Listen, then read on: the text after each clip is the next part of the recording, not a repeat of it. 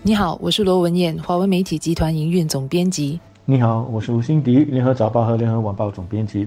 实施了两个月的阻断措施，新加坡明天将进入解封第一阶段。但因为许多活动都还没有办法恢复哦，因此对很多国人而言呢，他们可能觉得第一阶段，呃，跟可能跟阻断措施期间没有太大的不同哦。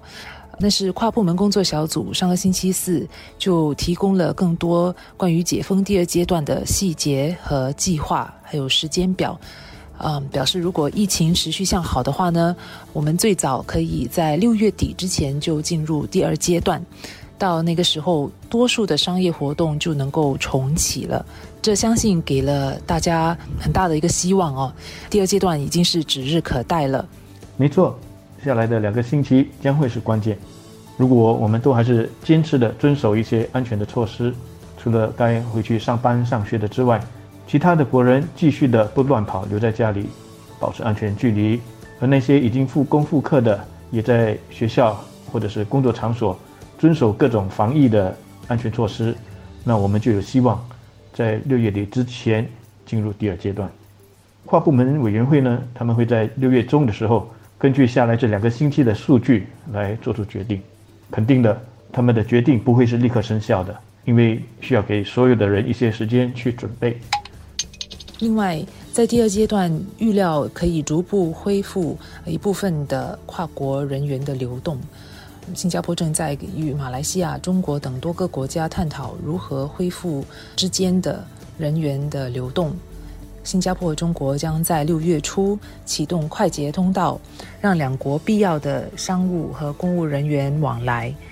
但这也都是以商务和公务呃经济重启经济活动为主。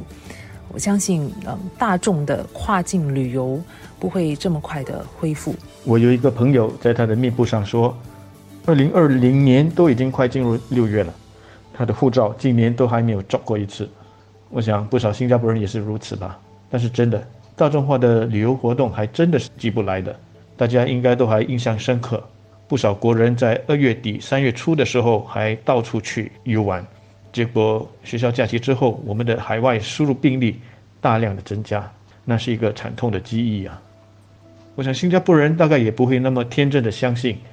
呃，目前呢，一些确诊病例相对少的国家，是因为他们的国内的疫情不严重，更大的可能是因为他们的政府并不积极的在检测，所以我觉得非必要性的，只是纯粹为了游玩的这种出国旅行，还是谨慎保守一些比较好。大家就再忍一忍吧，除非下来几个月我们能看到官病的疫苗或者是特效药的出现，我甚至呢已经都做好准备了，我的护照。今年基本上就是锁在保险箱里了。另一个相当有可能在解封第二阶段发生的大事，就是新加坡的大选。关注我国政治的人们都猜测，嗯，大选可能会在进入第二阶段后不久就举行，因为相信执政的人民行动党会希望尽快举行大选，以免夜长梦多。嗯，而副总理王瑞杰上个星期也发出了相当强的信号。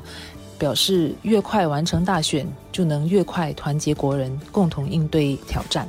老实说，在副总理发出那个明显的信号之前，我自己还以为大选会是在第二阶段的末期，或者是甚至进入第三阶段才会举行的。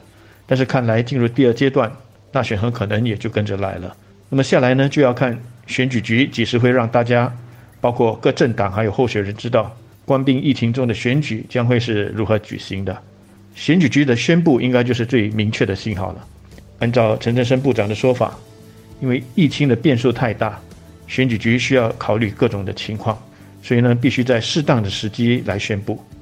太早宣布可能跟不上疫情的最先发展，那么太迟宣布又无法让各政党有足够的时间去准备。所以呢，大选会不会在七月初举行？下来两个星期同样是关键。